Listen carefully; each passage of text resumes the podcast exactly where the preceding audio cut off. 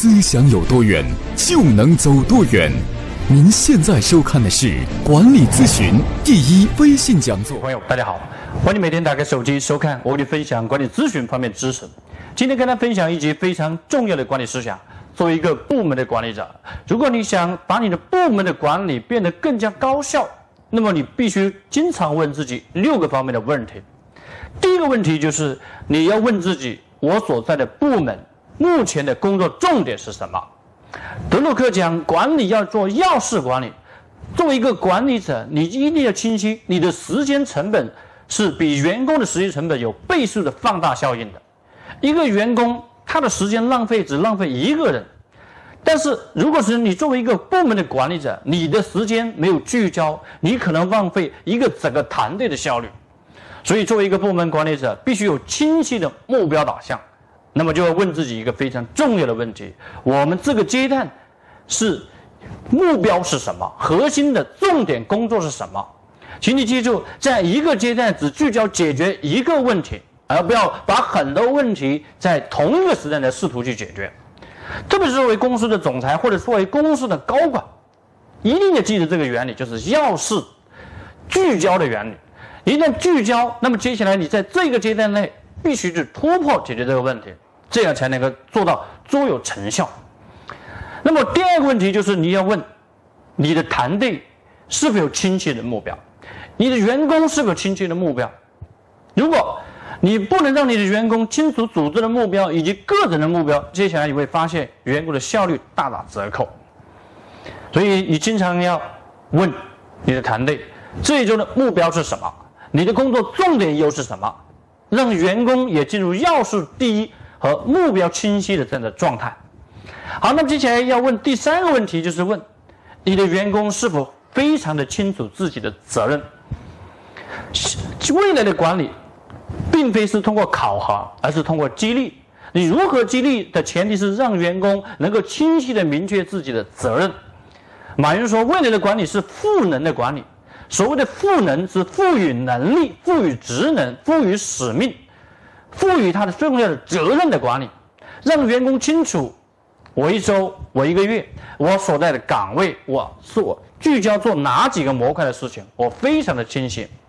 而不要拘泥于说，我安排这四件事就你四件事，那么你做四件事做好之后，接下来你的职责范围内还有五件、第六、第七件事的时候，你也要让他清楚，这些工作也不能落下。当然，先要懂得聚焦，所以一段时间内要聚焦解决一个问题，你的员工一段时间要解决聚焦解决一件事情，那么前提就是他是否清楚自己的职责。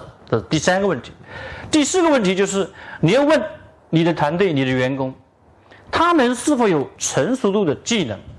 如果他们成熟度不够，他的技能不够，你必须提供相应的帮助和培训。所以，作为管理者，你经常要问，那么员工在这个层面上技能是否熟练？所以建议呢。当你的团队程度不够的时候，作为管理者，你要经常举行所谓的专业研讨会和专业的分享会。那么这样让员工通过这些专业的这个平台的研讨与学习分享，来复制员工的知识，成为知识的传播。那么这样会极大的让员工能够快速成长起来，这是非常重要的第四方面的问题。好，接下来第五个问题，你要问自己：一周下来，你。激励了谁？你表扬了谁？作为一个管理者，一周下来，你都不知道你的员工谁是做的更最好的，谁是做的差的，那么你本身就已经失去了你管理的这样的一个意义。因为管理就是激励，管理就是让好人变得更好。所以，作为一个管理者，你要是善于去激励员工，一周下来，谁做的更优秀，谁做的结果越好，那么做的越最好呢，做的最好的成果。那么接下来你要奖励他相应的文化贡献的品牌分给他，所以这就是一个管理者经常要问我的团队哪些是做的最好的。这是第五个问题。敬畏耶和华是智慧的开端，欢迎您加入思想力商学院学习社群，王国忠老师与您分享十大系列直播课程。加入社群方法：长按视频底部图片中二维码。再识别二维码，即可加入王国忠老师学习社群。广州思想力文化传播有限责任公司与您共建伟大公司。第六个问题就是，你要评估一下这一周下来，我的团队包括你自己的工作的结果的满意度怎么样？你的团队每个员工的工作结果是否让你满意，以及你自己的工作结果能否满意？那么这个非常重要的反省机制来帮助你怎么样？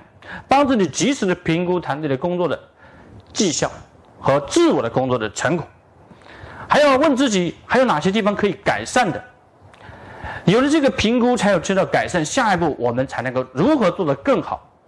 管理的最高境界就是要进入不断的、永无止境的改善。这是日本的丰田，他们坚持六十多年的精力改善。他们有一句非常重要的名言，就是现在永远是最差的，而要把未来要挑战更高的目标。所以他们做精益管理，永远要发现说问题是什么，未来我们还有什么地方做得更好。那么如何做得更好？你一周要做一次反省总结，就显得非常的重要。而且这个反省总结是发动你的员工一起来研讨，我们有哪个地方可以做得更好。通过这样的一个节点的把控，接下来周而复始的，你会发现你的团队的管理的工作就变得越来越高效。好，今天就跟大家分享这里，欢迎明天继续收看我给你分享的管理思想一系列知识内容，帮助你成长。广州思想力文化传播有限责任公司专注于合伙人管理模式系统解决方案咨询与落地服务，欢迎您参加思想力公司每月举行的合伙人管理模式系统解决方案高管总裁班，思想力与您共建伟大公司。